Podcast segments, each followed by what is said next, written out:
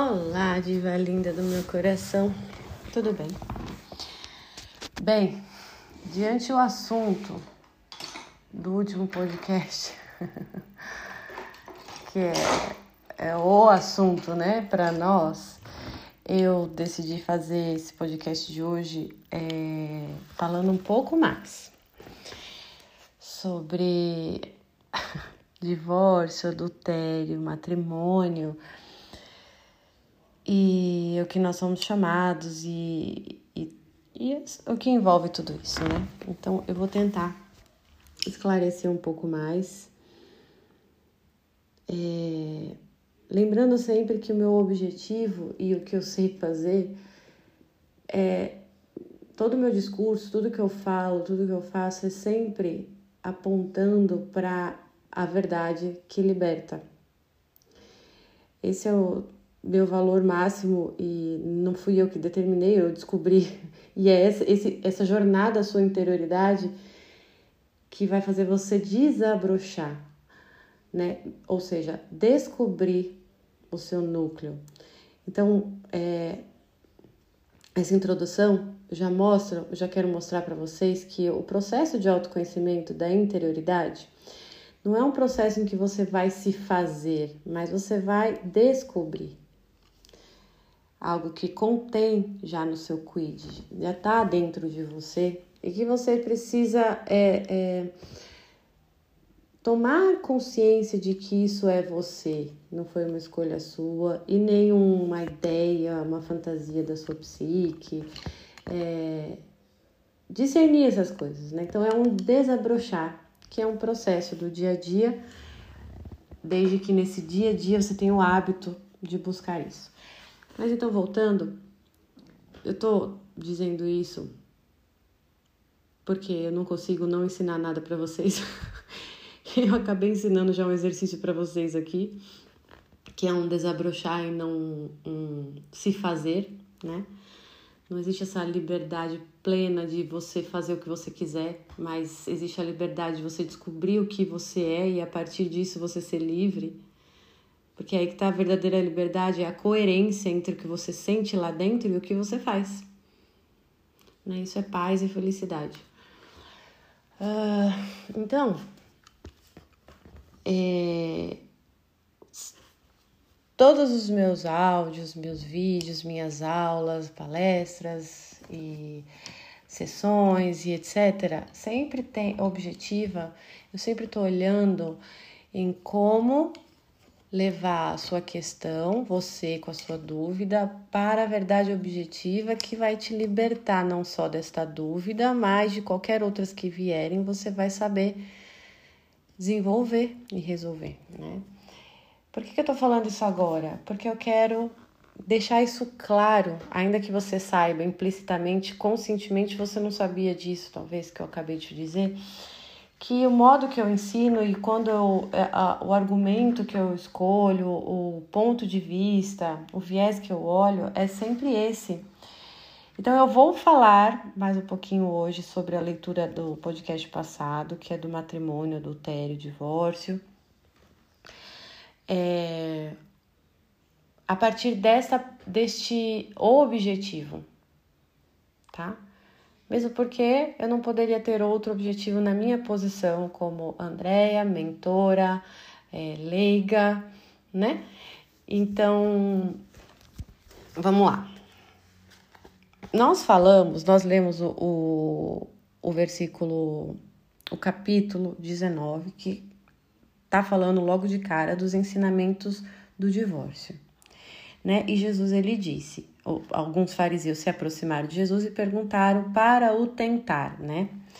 É, então, eu já falei sobre isso, que eles foram para tentar. A palavra tentar também significa testar, tá? É a mesma coisa.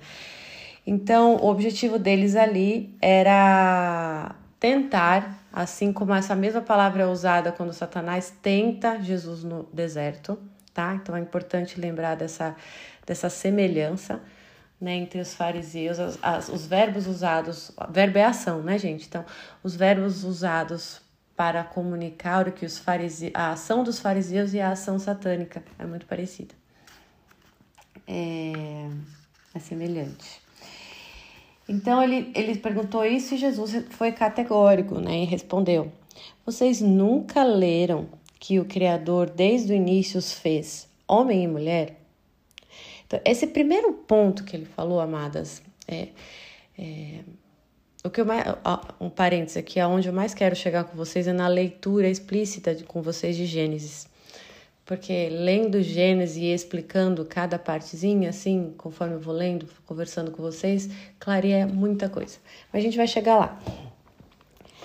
Mas só nessa frase, vocês nunca leram que o Criador desde o início os fez homem e mulher? Quando ele fala isso, ele está se referindo ao primeiro relato de Gênesis, em que ele coloca em pé de igualdade homem e mulher. Porque vocês têm que entender que Deus é homem e mulher.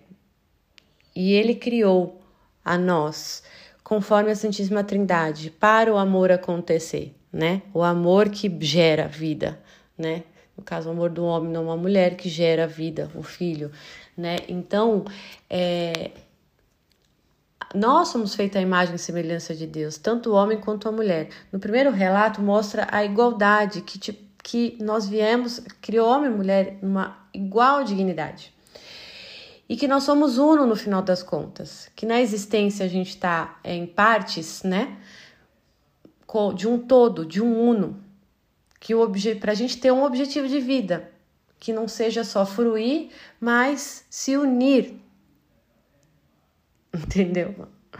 Para que a nossa vida tenha um significado, para que o nosso trabalho, nosso esforço tenham um sentido de participar da criação e de unir então, temos matéria-prima para participar com a arte, com a estética, criando coisas e, e, e, se, e a gente se.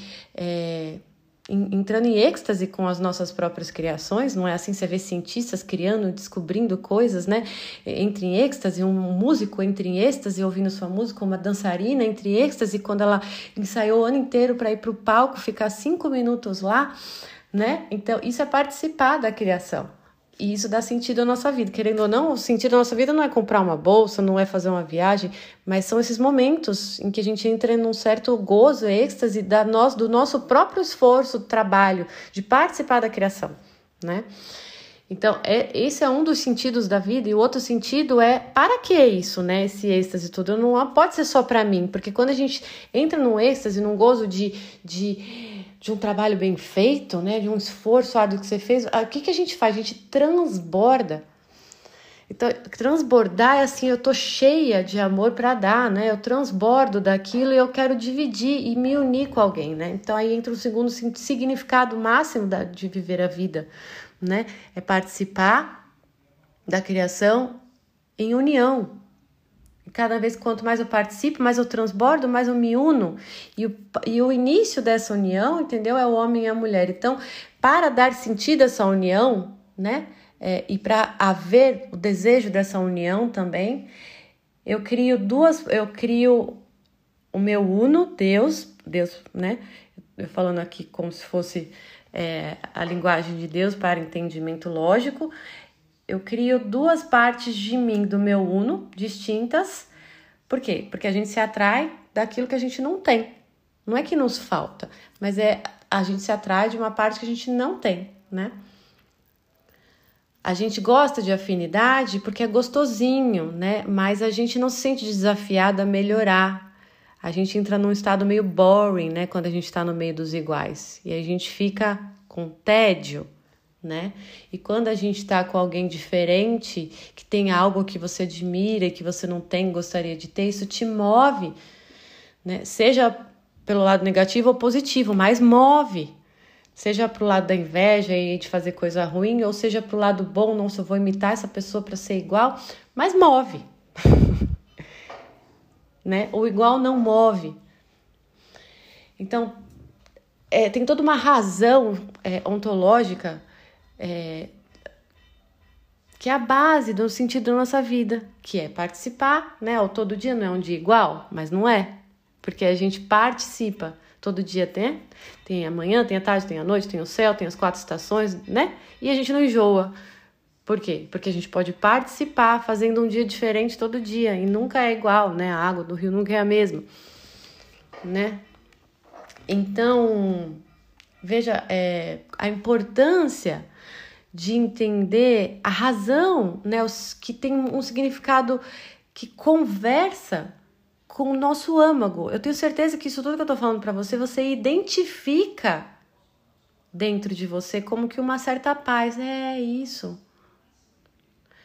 Eu tenho certeza que você se sente é, acolhida, nossa, compreendida, aconchegada, consolada diante do, que eu estou dizendo aqui, que não sou eu que digo, que, que Jesus diz que Deus deixou a palavra para a gente descobri-lo, para a gente conhecê-lo. Só nessa frase a gente lembra do Gênesis, que é assim, você, sabe o que, que Jesus respondeu aqui? Você nunca, vocês nunca leram que o Criador desde o início os fez homem e mulher? Sabe o que ele está dizendo aqui, amado? Ai, Deus me ajude a saber explicar em palavras. Que cara, que homem e mulher, na verdade, é um só é, em Deus. Que a inteireza da imagem e semelhança de Deus é homem e mulher juntos que homem, que homem separado de mulher não forma o arquétipo do divino, a imagem e semelhança. Tá entendendo? E se um homem e uma mulher se unem na carne, né? Unir-se na carne é na carne mesmo, fisicamente, psiquicamente, porque quando você faz sexo com alguém, união de carne física, fazer sexo com alguém, por mais que você diga que você não liga, não quer se apaixonar por ninguém, que né, é uma Anitta da vida que fala esse discurso todo da boca para fora, afeta todo o seu ser, aquele ato sexual físico não fica não, não, não toca só no físico dela, no corpo dela, mas toca na alma dela, toca na psique, deixa marcas psíquicas, deixa memórias, deixa referências, deixa experiências que marcam as faculdades humanas da pessoa, o intelecto, a razão, a inteligência, as emoções, os afetos, que formam os comportamentos que ela vai ter dali em diante. Não tem como fugir disso. Por mais que a pessoa seja a anilista, a materialista, isso é um, isso a gente não escolhe. Tudo que nos toca, não importa se tocou pelo físico, pelo espiritual, pelo pela psique, né, pela, pela emoção forte, não importa por onde que porta tocou, mas afeta todo o seu ser. Essa consciência você tem que ter, amada. Quando você tem essa consciência, você tem mais temor e pudor de se pôr em certas situações de risco, porque você tem essa consciência, fala, cara, se eu for, por mais que eu tô tentando me enganar assim, que eu tô com tesão pra caramba que isso não vai me afetar, eu já tenho consciência, eu sei que não tem como separar minha pessoa, que eu sou uma pessoa só. E que tudo que acontece comigo, seja lá de qual porta, for a física, a psíquica, emocional, a espiritual, a intelectual, pela razão, pela lógica, vai atingir, vai afetar toda a minha pessoa inteira, sem anular nenhuma um fio de cabelo. Tá? Então, quando Jesus fala só essa primeira frase, já responderia se os fariseus fossem mesmo de Deus, eles já entenderiam o que ele quis dizer. Que não tem como separar o que Deus uniu, mas não está falando da, da, não tá nem falando da união existencial. Eu decidi me unir e casar com essa pessoa. Não, ele está falando da união ontológica aqui. Tipo, não, não, é, é uma ilusão nossa a gente achar que dá para separar. Então, não vamos. Quando a gente se separa, se divorcia, a gente está falando o quê? Que eu não quero ficar perto deste homem, talvez de nenhum outro homem, vai causar uma desordem natural. Eu estou falando na linguagem de arquétipo ontológico. É, é, é, é uma ontoteologia. Perdão os termos. É, eu vou aprender a traduzir essas coisas de uma linguagem mais simples, mas é que eu estou falando do, da raiz, da raiz, da raiz, da raiz. Da nossa raiz, da raiz, que tudo parte vamos combinar, né? ninguém vai discordar de mim que uma árvore pode sobreviver sem a raiz dela, né? A gente também. Então, é... ele está falando aqui num nível muito profundo. Quando ele falou aqui, ele está falando naquele nível lá de, de, de que a, a imagem e semelhança de Deus, se a gente quer se gente, o sentido da nossa vida está em nos adequarmos à imagem e semelhança de Deus, conforme nós fomos criados. Então, quando a gente tenta separar homem e mulher, a gente está se distanciando do sentido da nossa vida. Né? Então, é uma viagem na maionese. É uma possibilidade é, abstrata, lógica, mas que não dá para ser concretizada. Tá entendendo? A gente, a gente consegue conceber isso nas nossas ideias, porque a gente tem o ser, nossa alma é virtual, ela se projeta no, eternamente, né? Ela pode para o passado, para o futuro e, e, e, criar coisas que concretamente não são possíveis, tipo um unicórnio, né? E e é essa realidade que ele está respondendo aqui, que isso é uma coisa abstrata, concretamente não dá para separar homem e mulher. E aí ele disse: Por isso o homem deixará seu pai e sua mãe, se unirá à sua mulher, e os dois serão uma só carne. Aí aqui ele vai para o nível existencial. Então a primeira resposta dele é no nível ontológico. Vocês nunca leram desde o início que o Deus Criador os fez homem e mulher? Depois ele responde a nível existencial. E que ele diz também, e é o segundo relato, é, o homem deixará seu pai e sua mãe e se unirá à sua mulher e os dois serão uma só carne. Então ele fala, ele dá a resposta do nível ontológico, aquilo que é e que não muda é imutável, porque Deus é imutável. E no nível existencial, o que a gente deve fazer para a gente ter sentido na nossa vida e estar em comunhão e sendo a imagem e semelhança de Deus. Ele fala, nível existencial, na sua vida concreta, você deve fazer isso. O homem deixará seu pai e sua mãe e se unirá à sua mulher, e os dois serão uma só carne. Façam isso e você vai ter felicidade, sentido de vida, paz, tranquilidade, entendeu?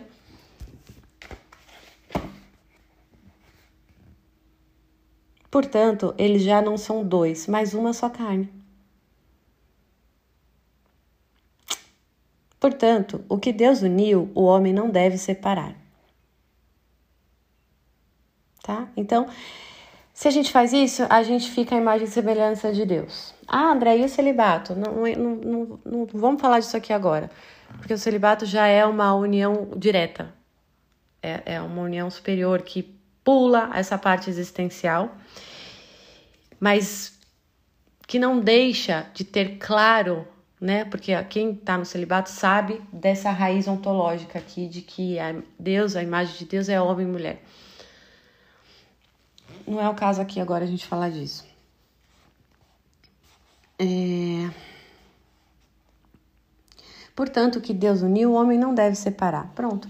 Se você se parar de, de, de criar coisa, querendo concretizar coisa que não dá, e obedecer, você vai ser feliz. Os fariseus perguntaram: então, como é que Moisés mandou dar certidão de divórcio ao despedir a mulher? E Jesus respondeu: Moisés o permitiu o divórcio porque vocês são duros de coração, mas não foi assim desde o início.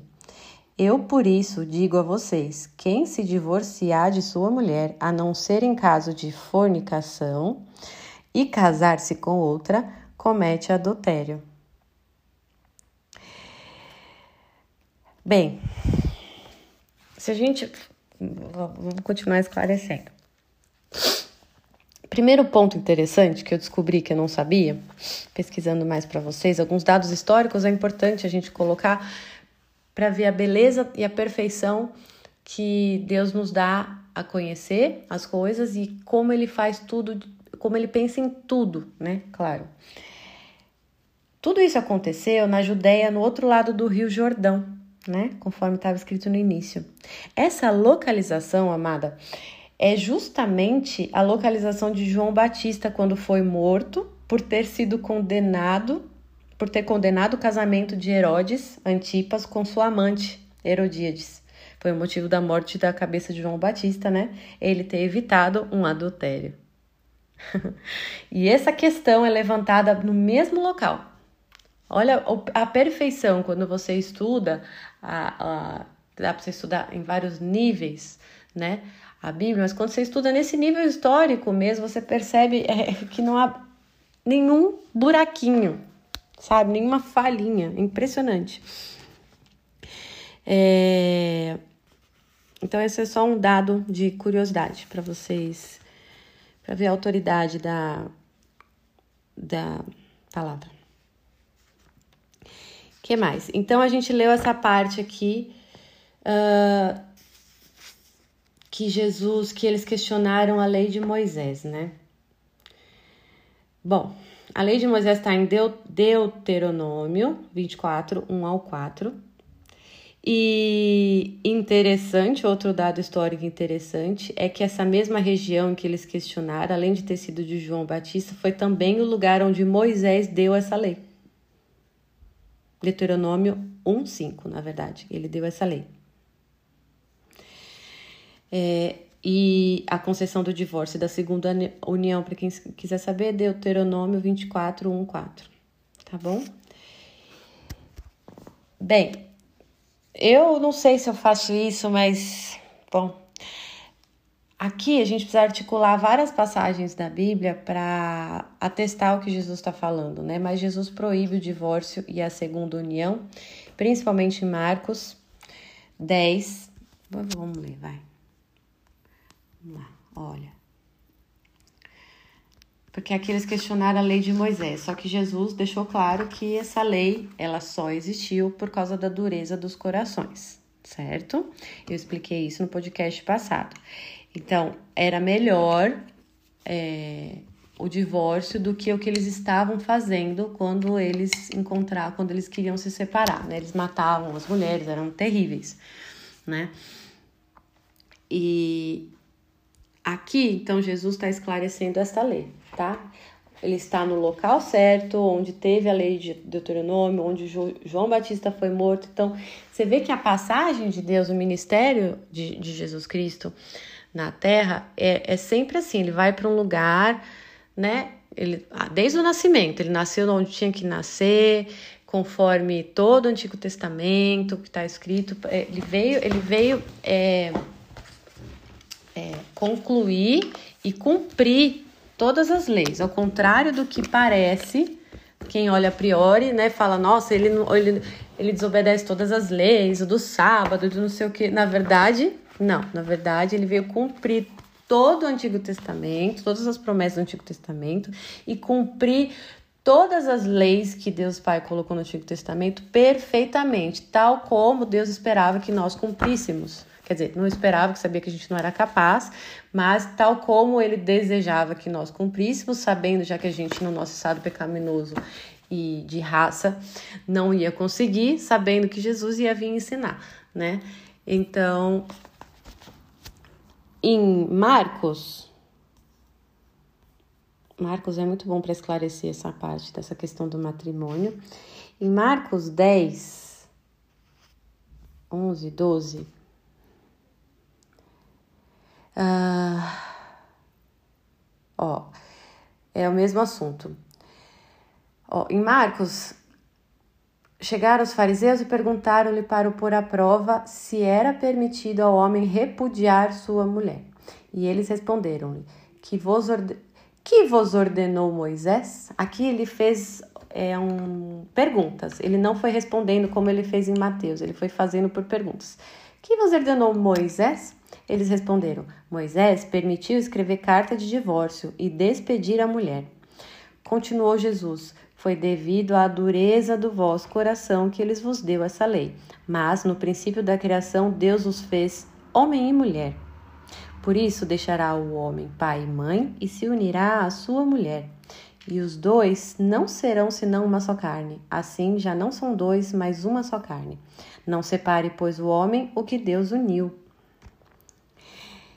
Em casa, os discípulos fizeram-lhe perguntas sobre o mesmo assunto. Então, depois os fariseus foram embora, Jesus, conversando com seus discípulos em casa, disse-lhes: Quem repudia sua mulher e se casa com outra, comete adultério contra a primeira.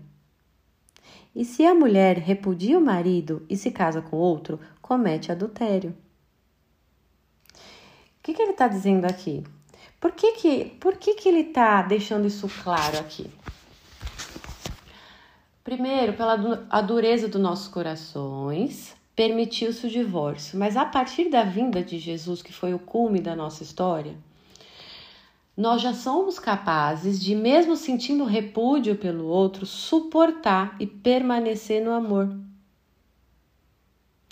Então, ele esclarece aqui o que nós somos já capazes, o fardo que nós somos já capazes de aguentar a cruz que nós somos capazes de segurar. Deus não dá o fardo maior do que nós não podemos suportar. Até a vinda de Jesus, as pessoas não poderiam suportar essa, essa, esse esclarecimento, esse nível de consciência, essa exigência. Mas com a vinda de Jesus, que o céu se abriu, isso aponta que nós já estávamos aptos dali em diante a receber essa consciência e suportar. Então, deixou claro aqui: o adultério, o divórcio, aliás, servia pela dureza do coração de vocês. A dureza do coração de vocês vai continuar.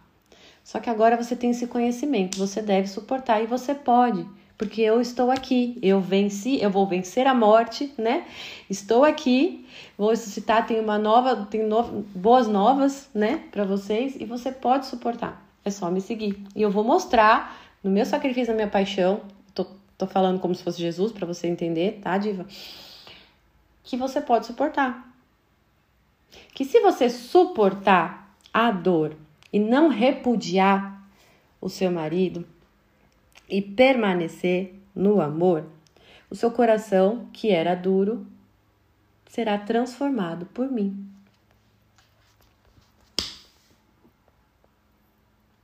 Lindo, né? É uma proposta enorme né? É uma proposta de santificação mesmo, uma proposta. Você quer ser santa? Como eu? Então, suporte ali a sua dor, que o seu coração duro será transformado por mim. Mas não dá para fazer, não dá para inverter esse caminho. Ah, que é, transforma meu coração primeiro e depois vai ser fácil para mim ficar, né?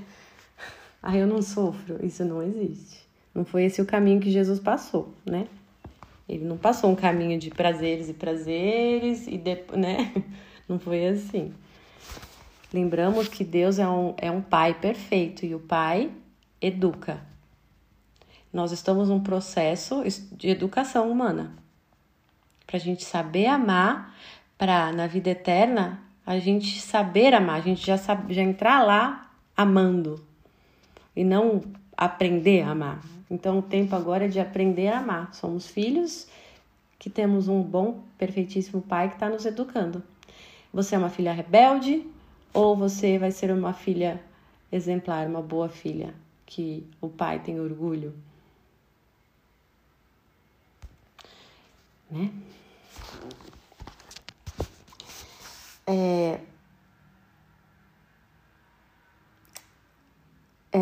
bom, depois, então Jesus aí ele está revogando o padrão da antiga lei que permitia né, o divórcio ou não.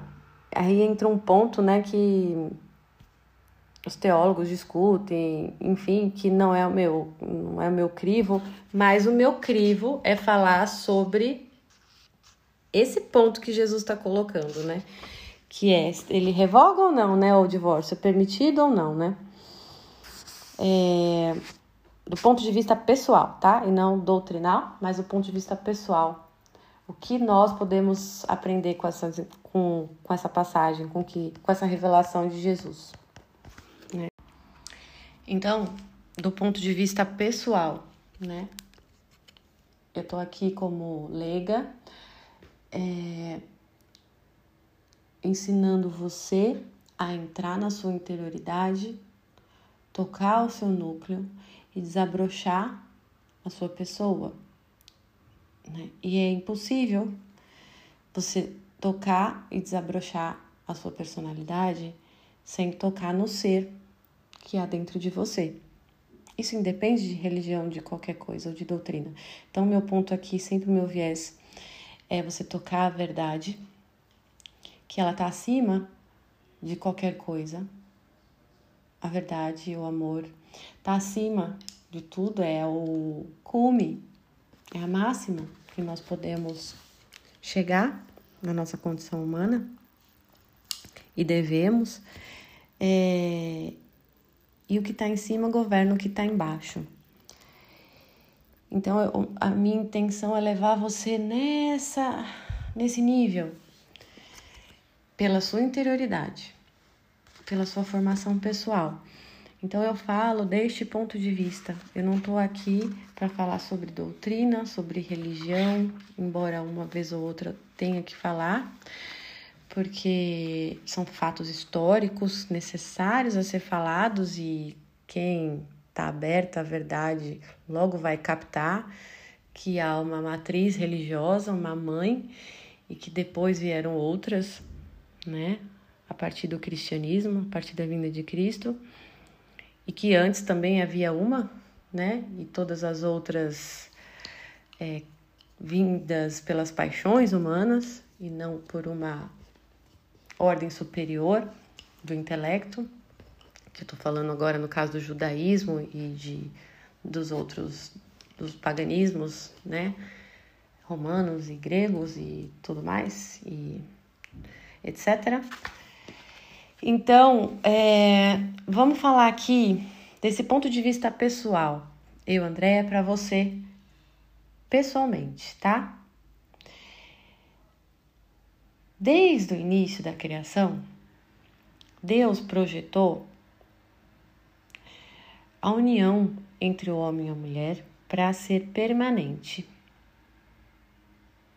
exclusiva e frutífera. Né? Nós vamos ler ainda Gênesis, tá? Então, tá tudo bem. É, a primeira poesia que saiu da boca do homem foi quando foi o para a Isha, né, que chama Ish e Isha, Adão e Eva, né, nos originais, tipo, que acrescenta-se uma letra somente, né, para mostrar a semelhança e a diferença ao mesmo tempo. Essa sim é osso dos meus ossos e carne da minha carne. E o encaixe perfeito e que gera-se uma vida. Então, é uma união criativa. Então, todo essa, esse início humano aponta o, o, o modo de viver, que é criativo e unitivo. Então, a gente vai né, pensando pelas, pelo mundo dos conceitos que nos foi dado em germe, né? E foi dado na matéria, que são os símbolos. Nós olhamos para um leão, para uma árvore, para uma formiga, para a água, para o ar, para o fogo, e eles comunicam as suas essências e isso nos leva para os nossos conceitos, os mundos dos conceitos. E quando esse mundo do conceito das ideias dentro de nós, no nosso intelecto, está alinhado com os símbolos, é porque você está tocando a realidade. Que a realidade ela é total, ela não pode ser uma realidade só material, senão não é realidade em si. O que é realidade? Realidade é você estar tá alinhado em todas as dimensões da sua estrutura, do seu ser, da sua pessoa, na sua dimensão física, material, na sua dimensão psíquica e intelectual.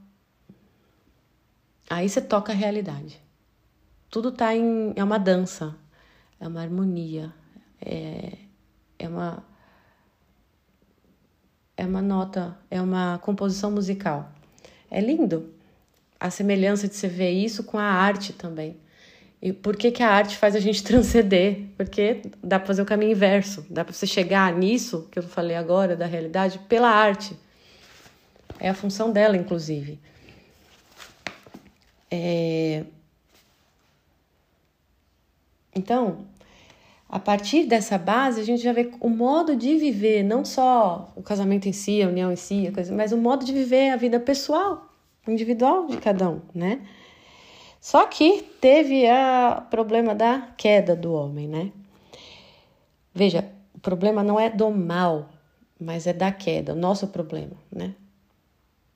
Problema do mal não é problema nosso, porque não foi a gente que originou, né? Foi foram os seres espirituais, né? Ou foram os anjos, né? Então o problema nosso é a queda. Tá? A queda, né? É o nosso problema, é a nossa condição. E aí, toda essa ordem sofreu é, distorções.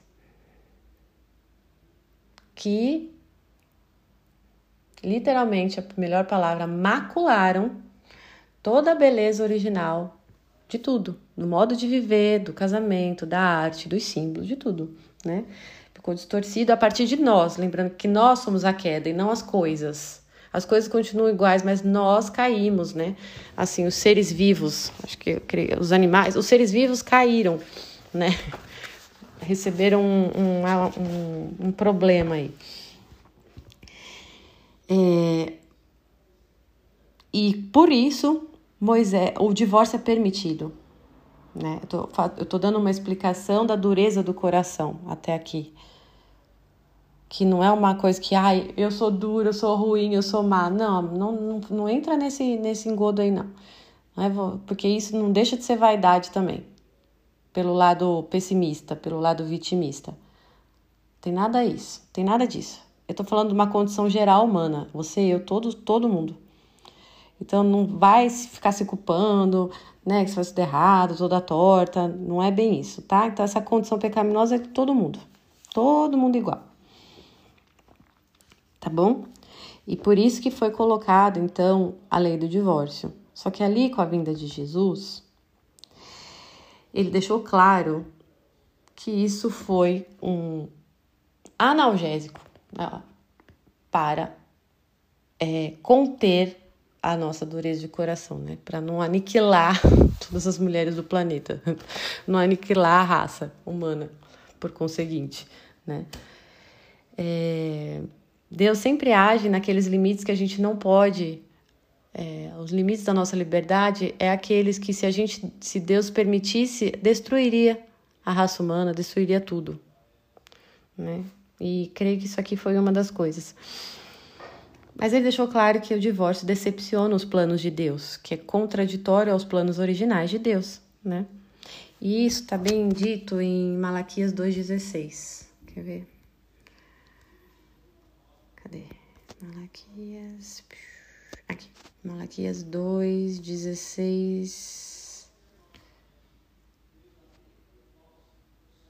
Eu vou ler até os anteriores aqui.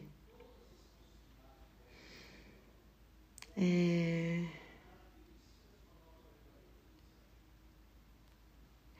Eu vou ler desde o 14, Malaquias 2, 14. E dizeis, mas por que né, estão tá, questionando coisas aqui. É porque o Senhor foi testemunha entre ti e a esposa de tua juventude. Foste-lhe infiel, sendo ela tua companheira e a esposa de tua aliança. Porventura não fez ele um só ser com carne e sopro de vida? Lá em Gênesis, no início, foi um só ser inteiro, né? no barro, carne, sopro de vida. E para que pende este ser único, senão para uma posteridade concedida por Deus?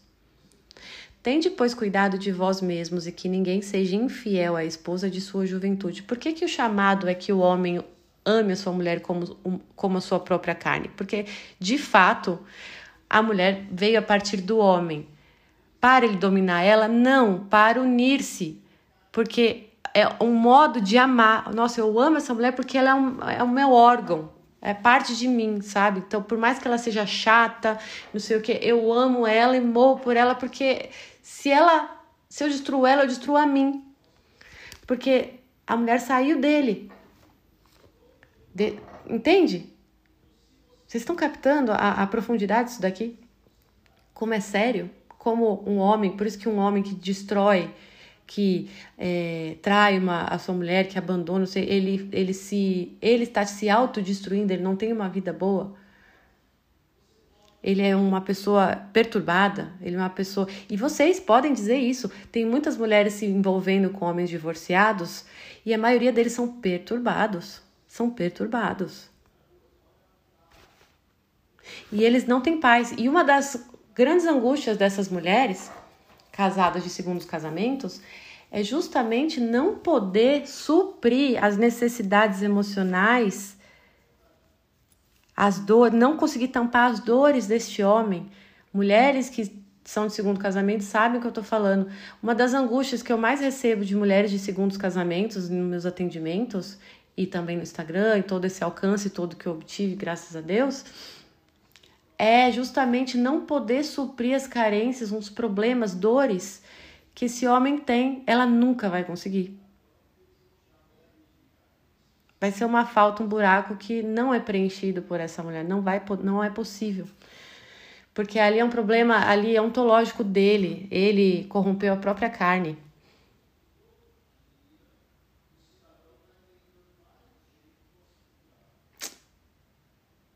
Tá entendendo? Então a ideia de que parte a mulher parte do homem é no sentido de que, meu Deus, olha a responsabilidade que esse homem tem de cuidar dessa mulher, porque é ele mesmo, tem que cuidar dela como ele mesmo, para ele se dar bem na vida, para ele ser feliz, para ele ficar bem. É uma condição da vida do homem. Para ele ter sanidade mental, paz de coração, mais tranquilidade, não ter tanto, não ficar tão preocupado com medo do, do, das coisas que podem dar errada na, na vida terrena, sabe? Dinheiro, ladrões, é, traições. O que é o homem de hoje, né? Que é um adúltero, se não o medo de ser traído no trabalho, pelos amigos, pela esposa, pela própria família.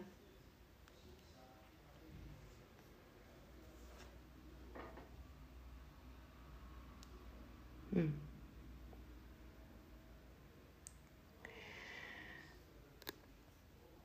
Quando alguém, 16, quando alguém por aversão repudia a mulher, diz o Senhor, Deus de Israel, cobre de injustiça as suas vestes diz o Senhor dos Exércitos.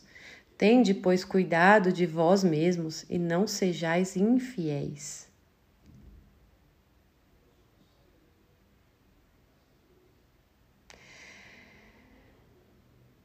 Entendeu?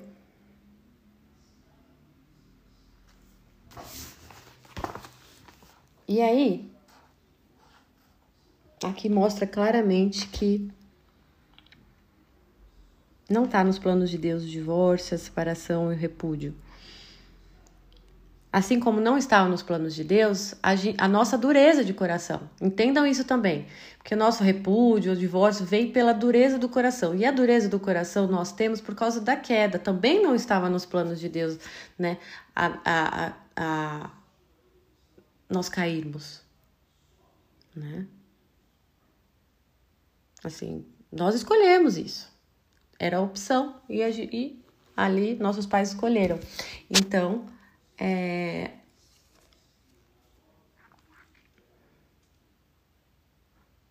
a gente precisa se situar na nossa condição de queda. Não adianta você partir de um pensamento antropocentrista, né, ou é, aquele idealismo do humanismo lá no século XVIII, de que o homem é bom, por natureza. Nós crescemos com pais, com professores que dizem isso, né? Com a vigência social, a cultura, a arte, dizendo que nós somos bons por natureza. E por isso que a gente sofre tanto de culpa. Por causa dessa mentira. A gente parte, o seu critério de ponto de partida para pensar em si, nos seus atos, é esse, de que você devia ser, ter atos bons porque você é boa por natureza. Então, se você não está sendo boa, é que você, pessoalmente, você, Maria, você, Joana, você, Bia, você, Luana, é ruim e todo o resto é bom. Você é uma cagada da vida. Entendeu? E aí isso faz você ter atos escrupulosos, soberbos, arrogantes, para se proteger, para não ser cancelada, né?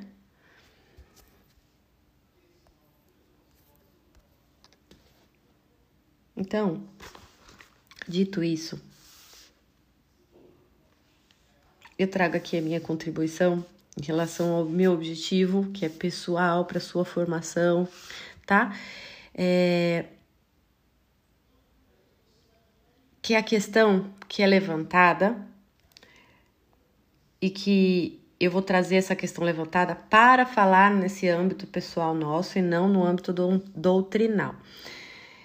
Essa questão nos leva a um ponto importante. Jesus reafirma a permissão do divórcio, estipulada lá em Deuteronômio, ou ao contrário, ele revoga né? E anuncia a indissolubilidade do casamento para a nova aliança que ele está formando ali. É uma questão doutrinal que é problema da, da igreja, né?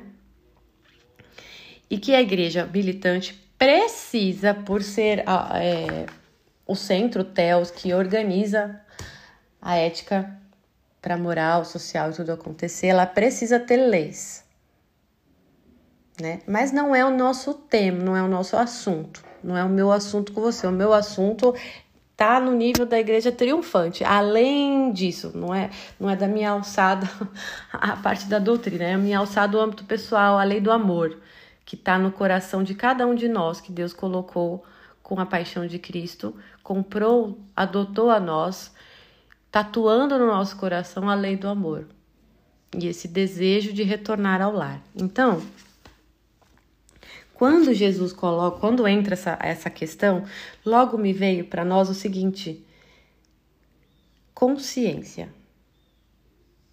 Quando Jesus ele fala isso, que essa lei existiu pela dureza, mas que no começo não era assim e que não é assim que Deus espera. E aí ele fala, portanto, que o homem não separe, portanto, que, de, que o homem deixe sua família, seu pai, sua mãe se una com a sua mulher.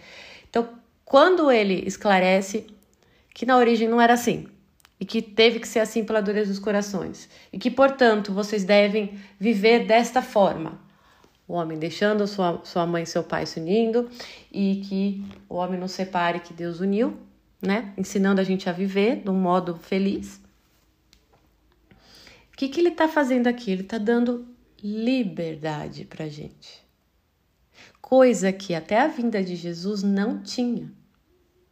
Como assim, Andréia? O livre-arbítrio sempre existiu? Sim, sempre. Só que, desde a queda, a angústia começou humana. A angústia, nossa, tem filósofos só estudando sobre angústia, um monte, mas angústia é um troço que, se você lê uma oração de Tomás de Aquino, você já entende o que é angústia. A angústia nada mais é do que ser expulso de casa e não saber para onde ir. Eu tenho que viver, tô caminhando, tenho que viver, tô viva, né? Não quero morrer. Alguém me diz que não é bom morrer, não quero morrer. Que a vida é boa, alguém me diz que a vida é boa, senão eu ia querer morrer. Mas para onde eu vou? Aí causa uma angústia, porque aparecem muitas opções, muitas ofertas, ou nenhuma, sei lá. Angústia é isso. O problema da angústia é nada mais é do que isso. E São Tomás fala, Santo Agostinho fala, isso é muito. tá dentro de nós. Então, é, as pessoas até a vinda de Jesus viviam nessa angústia. E Jesus, e até hoje, quem não conhece Jesus, ainda vive nessa angústia. Agora, quando você conhece Jesus e os planos dele e as opções que ele oferece, que não são várias, são duas. Ou você me segue ou você não me segue. Porque angústia são. O que, que é angústia, gente? É você ver, eu tô solta aqui nesse mundão. Antes era o jardim do Éden, tava ali, tinha aquelas opções. De repente é o mundo todo. Eu vou para onde? Norte, sul, leste, oeste, pro inverno, pro verão. Eu vou para onde? O que, que vai ter lá? Não sei, não faço ideia. Tem que decidir sem saber o que, que vai ter lá. Vamos indo. É angustiante você ter muitas opções. Por que, que hoje as pessoas estão tão angustiadas? Porque o nosso mundo tem muitas opções de distração, de diversão, né? De dispersão. E de conhecimento mesmo, de estudo. Qualquer coisa que você for escolher, você tem muita opção. Eu quero um sapato, tem muita opção. Eu quero estudar, tem muita opção. Eu quero estudar o tema mulher, tem muita opção. Eu quero estudar filosofia, tem um monte de faculdade de filosofia. Tudo tem um monte. Isso é angustiante. A tendência é piorar, né?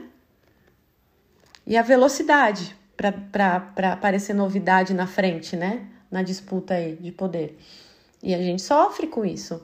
Então, é... Jesus liberta, amadas. Tira qualquer um da angústia. Primeiro, é, o primeiro resultado imediato, concreto, quando você tem um encontro com Cristo numa conversão, é o fim da angústia. Daí não tem mais angústia. O que tem é saudade. O que tem é paixão. O que tem é você ter desejo cada dia mais ardente de encontrar com seu amado, né? De voltar a se reconciliar, de ter a resposta de Deus sobre seus esforços para se reconciliar nele, com ele, com uma boa filha, né? Mas não angústia. Por isso que os santos conseguem sofrer em alegria, porque não é um sofrimento angustiante, não é um sofrimento existencial de desorientação, não, é um sofrimento de paixão. Sabe a mulher apaixonada?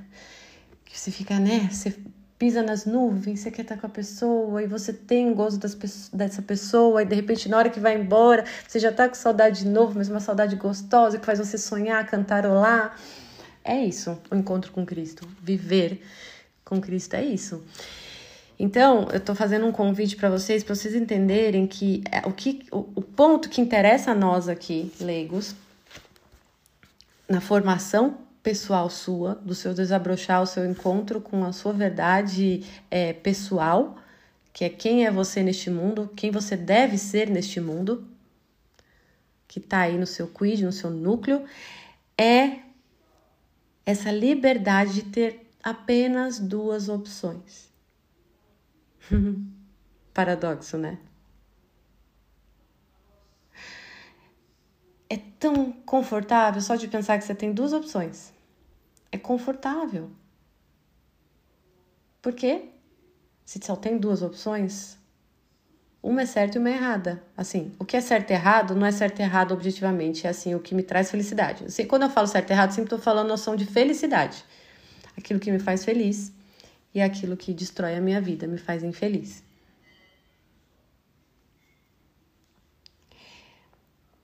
Aqui, quando ele fala isso, ele está trazendo consciência, liberdade possível. Aqui, Jesus abriu para nós possibilidade de sermos livres se quisermos ser. Porque até então era lei. E lei nada mais é do que escravidão, amada. A lei ela é necessária para ter uma ordem social, não ontológica não, do, não uma ordem interior sua, uma ordem social, existencial. Mas dentro de você, a lei não abarca todas as possibilidades, todos os complexos, todos os seus desejos, todas as suas necessidades. Não há lei social, jurídica, não há lei moral que dê conta de explicar todos os seus desejos, todos os seus anseios do seu coração. E aí entram todas as literaturas maravilhosas de paradoxos desses, né? Mostrando essa contraposição, essa impossibilidade de convergência, né, de encaixe entre a lei humana, a lei existencial, e os anseios do coração, a lei do amor. Antígona de Sófocles, né, é, Efigênia de Goethe, que na verdade é de Eurípides, e tantas outras. É... A lei nada mais é do que escravidão. Porque se o nosso coração deseja coisas que a lei não toca, não há como resolver. A lei é sujeição, não é liberdade. Você vai ter que se sujeitar a ela. Mas quando a gente se põe a meditar as palavras de Jesus dentro de nós, até e meditar e insistir, até que ela mostre essas, essa liberdade para você, cristalize no seu coração pessoalmente, você se sujeita à lei. Não tem outra possibilidade. Ou a gente se sujeita à lei, se adequa à lei humana e engole seco, e aí Freud usou isso como é, repressão, né? É, é... Ai, qual é a palavra, gente? Que eu não concordo com essa palavra que ele usa. É, é... Esqueci. Oprimida? Não, não é oprimida. Oprimida é do feminismo. Recalcada. Recalcada. Aí você fica recalcada porque ou você se adequa à lei e, e, e, fica recalcada, ou você infringe a lei e fica uma fora da lei rebelde. Não, não tem, não tem essas duas possibilidades. Nenhuma dessas duas possibilidades é, é liberdade, as duas é escravidão. Porque nenhuma dessas duas é a oferta de Jesus. A oferta de Jesus é você ser obediente à lei Primeiro a lei do amor, depois a lei humana. E é possível fazer isso. Ele mostrou que é possível. Ele deu a César o que é de César e a Deus o que é de Deus. Foi morto? Sim, mas o ouro tem seu preço. Você quer ser chumbo na vida ou você quer ser ouro? Bom, aí é uma decisão tua. Você quer viver eternamente aonde?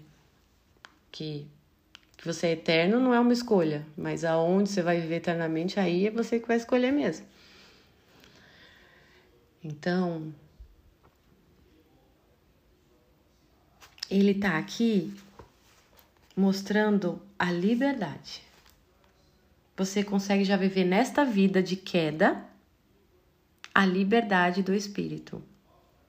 Victor Frank fala muito disso, né, na logoterapia. É possível.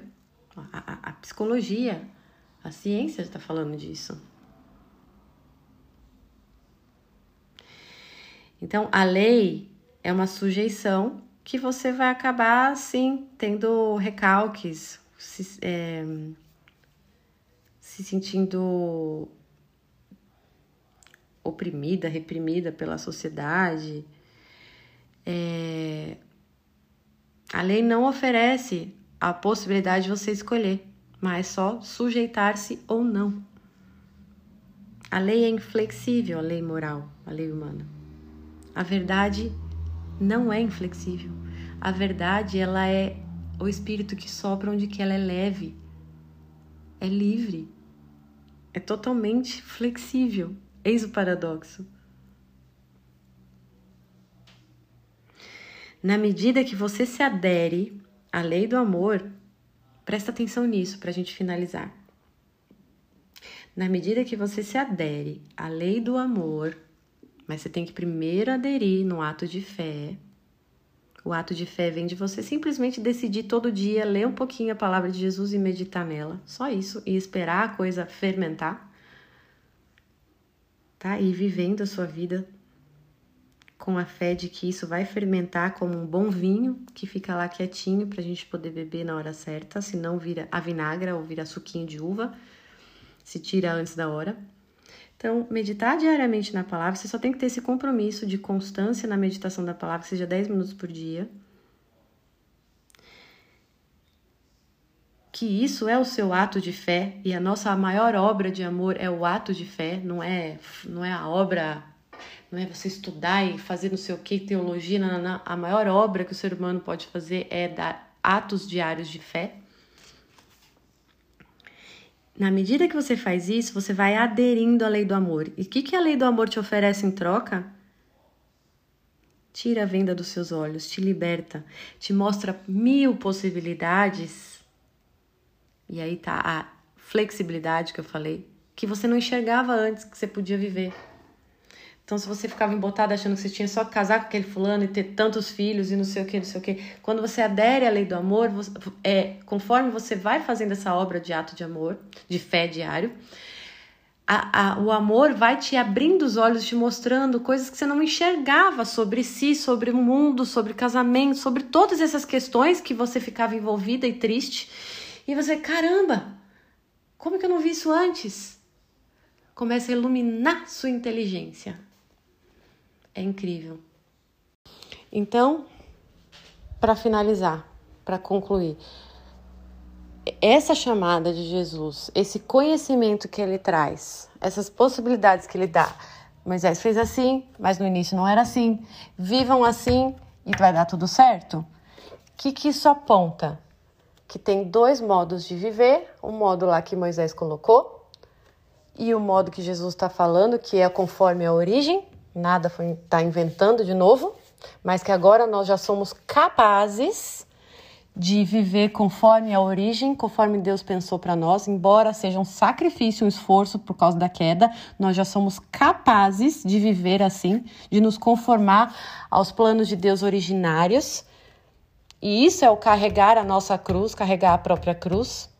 E se você decide viver assim, já nesta vida, você já vai ter o gozo da vida eterna, a sensação, já vai sentir o amor dentro de você, a liberdade que é aquilo que os santos todos falam, que vivem, entendeu? Já nesta vida, apesar das dores dos sacrifícios, dói-se, tem os mártires, porque faz por amor, não por medo, não por esforço, mas porque está conformado já aos planos originais, aceitando fazer violência no próprio corpo, nas paixões, no sentido de que essa violência é justamente porque a queda que atacou a nossa carne faz a nossa carne querer coisas contrárias aos planos originários de Deus. Mas o nosso intelecto, o nosso espírito, ele não foi afetado. Por isso que a gente sente tanta crise interior. Como se tivesse duas leis. Eu sempre lembro de São Paulo falando isso, né? Parece que há outra lei em mim que não permite que eu faça o bem, né? É isso, nós vivemos nesse, nesse, nessa tensão. E cada dia teu, você deve se perguntar no final do dia: a quem eu mais servi hoje, né? A minha carne ou o meu espírito? O seu espírito, ele é puro. Ele está no ser eterno. E ele já tem um quid, um devir, um, um, um, o que você deve ser. E você sente isso lá no seu íntimo. Então, quando você decide agir por ele, você vive bem, apesar das dores, sacrifícios físicos, emocionais, você fica em paz, você tem uma serenidade, uma certa paz.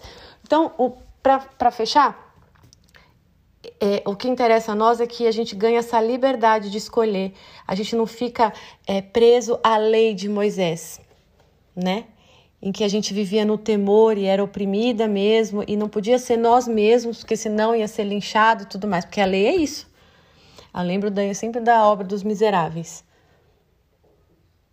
Mas a lei do amor não é isso. A lei do amor ela é flexível porque ela sabe que a nossa condição é de queda e que a culpa não é nossa, mas essa nossa condição, somos fracos. Mas com a vinda de Cristo nós já somos capazes de escolher um outro modo de viver, apesar das dores da queda. É um fardo que a gente pode carregar. E isso é ser livre. E ser escravo é você se condicionar àquela lei, matando o seu ser. O que é matar seu ser? Matar sua personalidade, matar quem você é. E aí tem crise existencial. Quem sou eu? Né? Ficou claro? Porque ah, o que que essa mensagem de Cristo para nós, a nossa vida pessoal, a nossa formação, traz a sua vida prática. Você está sofrendo com seu marido, querendo se divorciar? Pensa bem. Você vai aliviar a sua carne por pouco tempo, inclusive. Logo vai vir um desejo por outra pessoa, por uma outra coisa, vai começar tudo de novo, só que do zero. Só que não é do zero, bem assim, porque é tudo acumulativo, porque o que é não deixa de ser. Vai acumulando, na verdade, né? E... E aí, como você está sofrendo de doenças da carne, né? É psicossomático. E aí você vai ficando cada vez mais longe da sua inteligência, do seu intelecto. E cada vez sendo mais a personificação da sua psique, da sua carne, das suas paixões. É o arquétipo da Anitta, né? Da, e, e afins que está acontecendo aí.